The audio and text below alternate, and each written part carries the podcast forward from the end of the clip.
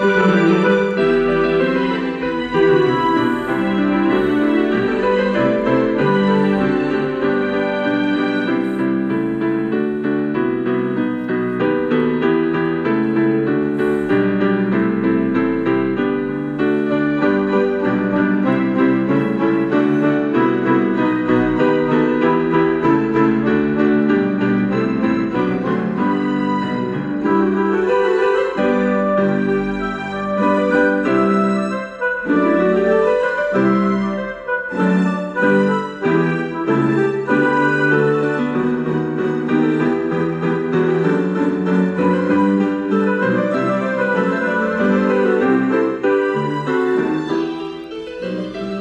hola, estimados amigos y hermanos, buenos días.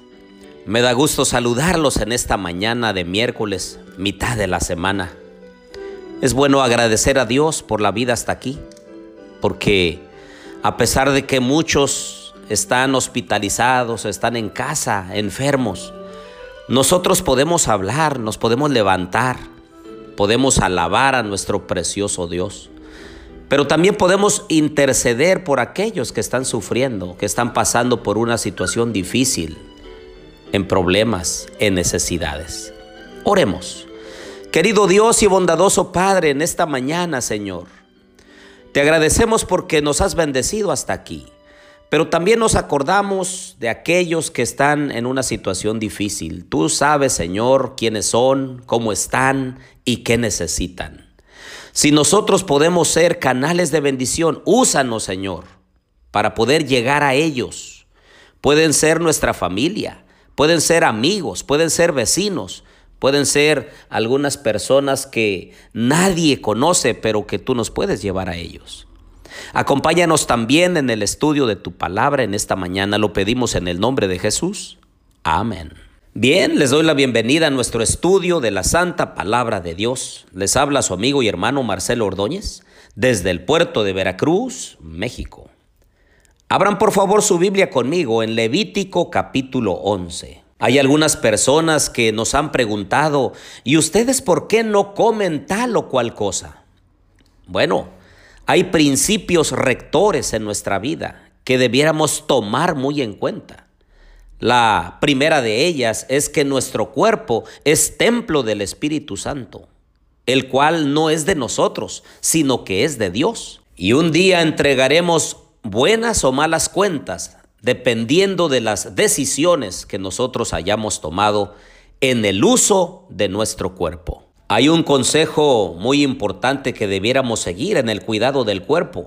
Dice, cuídate los primeros 40 años que los siguientes 40 cuidarán de ti. Pero si los primeros 40 no nos cuidamos, imagínense los siguientes 40, ¿cómo la pasaremos? El otro principio que me gustaría compartir con ustedes tiene que ver con la temperancia.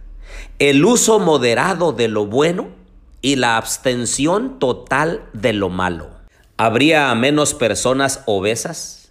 ¿Menos enfermedades? Porque cuidaríamos de este cuerpo. Introduciríamos a Él solo aquello que es de bendición, de bienestar para nuestro cuerpo, para nuestra vida entera. Pero vayamos al texto de Levítico 11.2. Dice, estos son los animales que comeréis de entre todos los animales que hay sobre la tierra. De entre los animales, todo el que tiene pezuña hendida y que rumia este comeréis. Pero de los que rumian o que tienen pezuña, no se comerán estos. El camello, el conejo, la liebre, el cerdo. La carne de ellos no comeréis, ni tocaréis su cuerpo muerto, los tendréis por inmundos. Entonces algunas personas dicen, uy, pero este tipo de animales son muy buenos y la carne bien sabrosa. Pues sí, pero el Señor nos ha mandado que esos animales no los comamos porque son inmundos. Del versículo 9 en adelante habla acerca de los peces. Todos los que tienen aletas y escamas en las aguas del mar y en los ríos, de estos comeréis. Si hay algún pez que no tiene aletas ni escamas, que son lisos completamente, entonces los tendremos por inmundos. De la misma forma, todos aquellos animalitos que son los que limpian el mar, las cucarachas del mar, que son los camarones, los ostiones, los caracoles del mar, todos esos que limpian, esos son inmundos, no los debemos comer. En el versículo 13 se encuentra la regla para comer las aves. Dice, no se comerán, serán abominación el águila, el quebrantahuesos o el sopilote, el azor, el gallinazo, el milano, todo cuervo, avestruz, lechuza, gaviota, el gavilán, el búho, el somormujo, el ibis, el camalón, el pelícano, el buitre, la cigüeña, la garza, la bubilla y el murciélago. Todos estos no se deben comer. Del versículo 20 nos habla acerca de los insectos. Todo insecto alado que anduviere sobre cuatro patas, lo tendréis por inmundo. Pero estos comeréis de todo insecto alado que anda sobre cuatro patas, que tuviere piernas, además de sus patas, para saltar con ellas sobre la tierra. Estos comeréis la langosta, según su especie, el langostín, según su especie, el argol según su especie y el agap según su especie. Todo insecto alado que tenga cuatro patas, pero que no tiene piernas, lo tendréis por inmundo. Vayan ahora conmigo al versículo 29. Y tendréis por inmundos a estos animales que se mueven sobre la tierra. La comadreja, el ratón, la rana según su especie, el erizo, el cocodrilo, el lagarto, la lagartija y el camaleón. Versículo 41, todo reptil que se arrastra sobre la tierra, esa abominación, no se comerán. Ahora vean ustedes el versículo 44 y 45. Porque yo soy Jehová vuestro Dios. Vosotros por tanto os santificaréis y seréis santos. Porque yo soy santo.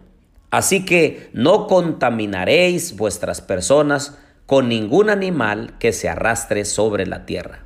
Porque yo soy Jehová, que os hago subir de la tierra de Egipto para ser vuestro Dios. Seréis pues santos, porque yo soy santo, dice el Señor. Y entonces alguna persona en esta mañana pudiera preguntar, ¿y qué propósito tiene o tuvo Dios para dejar todos estos principios rectores? Todo esto que era inmundo o que sí se podía comer. Bueno, el propósito de todo esto es que Dios quería enseñar al pueblo y que hiciera la distinción entre lo bueno y lo malo, lo limpio y lo inmundo, lo santo y lo profano. Eso mismo debiéramos nosotros enseñarle a nuestra familia, a nuestros hijos, que aunque no estén bajo nuestro techo, aunque no haya una figura de autoridad con ellos, ellos en forma voluntaria en obediencia a Dios, sepan obedecer al Señor con todo su corazón y elijan lo bueno, lo correcto, lo limpio, y de esa manera ser apartados para un uso santo, para un propósito elevado en esta tierra y tener una recompensa un día en la patria celestial. Oremos. Querido Dios y bondadoso Padre, en esta mañana, Señor, nos Da tanta alegría saber que tú te preocupas por nosotros, incluso en lo que comemos, porque quieres que nos vaya bien, que tengamos salud. Y Señor, ayúdanos a seguir tus mandamientos. Ayúdanos a ser obedientes a aquello que tú nos has mandado para que nos vaya bien. Bendice a mis amigos y hermanos en esta mitad de la semana y ayúdanos, Señor, a buscarte cada día y con todo el corazón. Te pedimos nos bendigas. En el nombre de Jesús. Amén.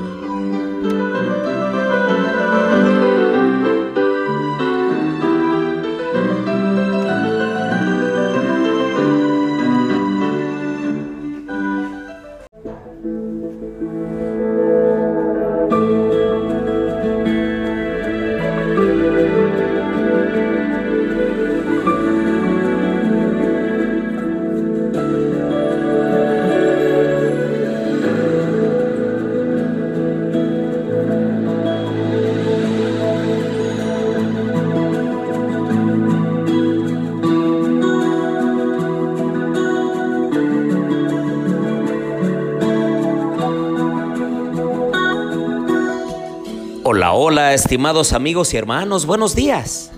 Me da gusto saludarlos en esta mañana de jueves, una mañana en la cual nosotros podemos acercarnos a Dios, porque Él nos ama, Él nos escucha.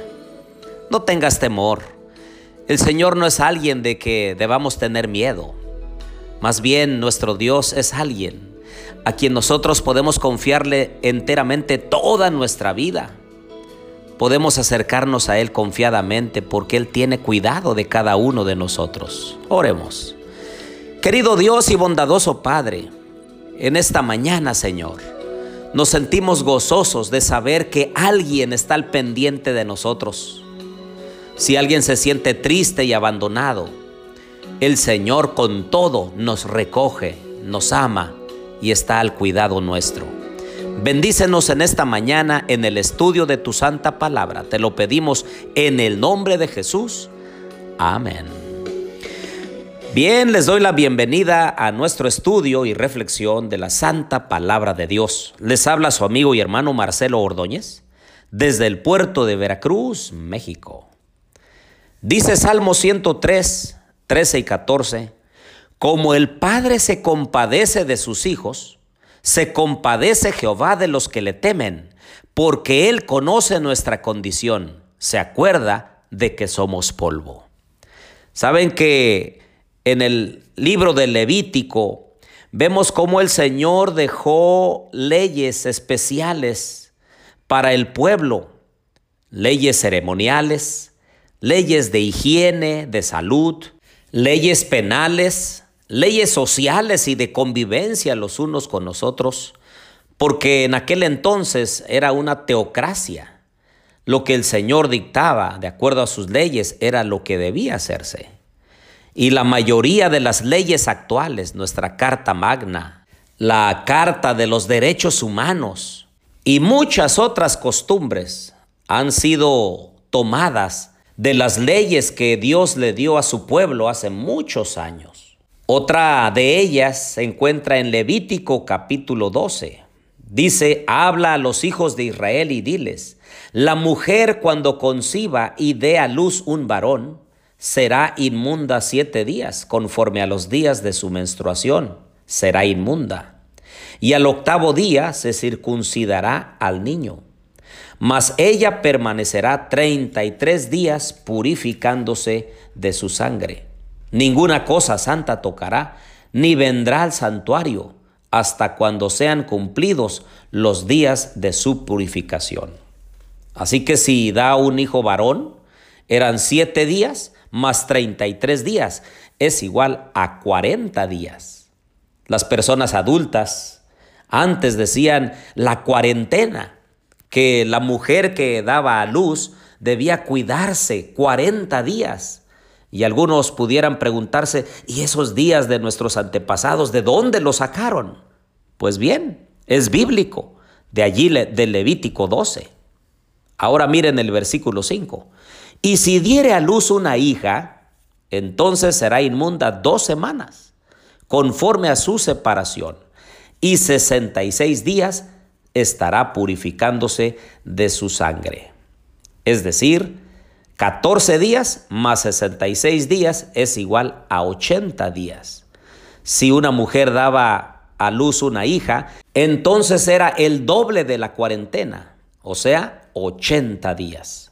También el Señor nos muestra la equidad, como el Señor pedía un cordero como símbolo de Jesús que un día vendría a morir en la cruz del Calvario. Dice el versículo 6, cuando los días de su purificación fueren cumplidos, por hijo o por hija, traerá un cordero de un año para holocausto y un palomino o una tórtola para expiación a la puerta del tabernáculo de reunión al sacerdote. Pero si la pareja o la mujer fuere muy pobre, entonces si no tuviera lo suficiente, dice el versículo 8, para un cordero, entonces tomará dos tórtolas o dos palominos, uno para holocausto y otro para expiación. El Señor solicitaba una ofrenda de sacrificio, de purificación, Pero si la persona no podía conseguir un cordero, entonces traía dos tórtolas o dos palominos. No importa si nosotros tenemos recursos materiales suficientes o tenemos pocos recursos o tenemos recursos muy limitados. De cualquier manera debiéramos ofrecer un sacrificio al Señor, de acuerdo a nuestra posibilidad, de acuerdo a nuestra circunstancia, pero ninguno se debe presentar ante el Señor con las manos vacías. Este próximo sábado 17 de diciembre vamos a entregar una ofrenda de gratitud. Si Dios te ha bendecido muy abundantemente, pues entonces tu ofrenda de gratitud debiera ser muy abundante también. Si el Señor te ha dado limitadamente, pues entonces tu ofrenda será en relación a lo recibido de su mano. Que Dios esté a tu lado. Que Dios te bendiga y te guarde en esta mañana. Es tiempo de honrar a Dios. Es tiempo de obedecer al Señor. Oremos. Querido Dios y bondadoso Padre, en esta mañana te queremos pedir que nos ayudes a ser generosos. Nos ayudes, Señor, a reconocer que de ti viene todo lo bueno. Ayúdanos, Señor, a entender que los grandes principios que dejaste en tu palabra son para nuestro bien. Quédate con nosotros. Lo pedimos todo en el nombre de Jesús. Amén.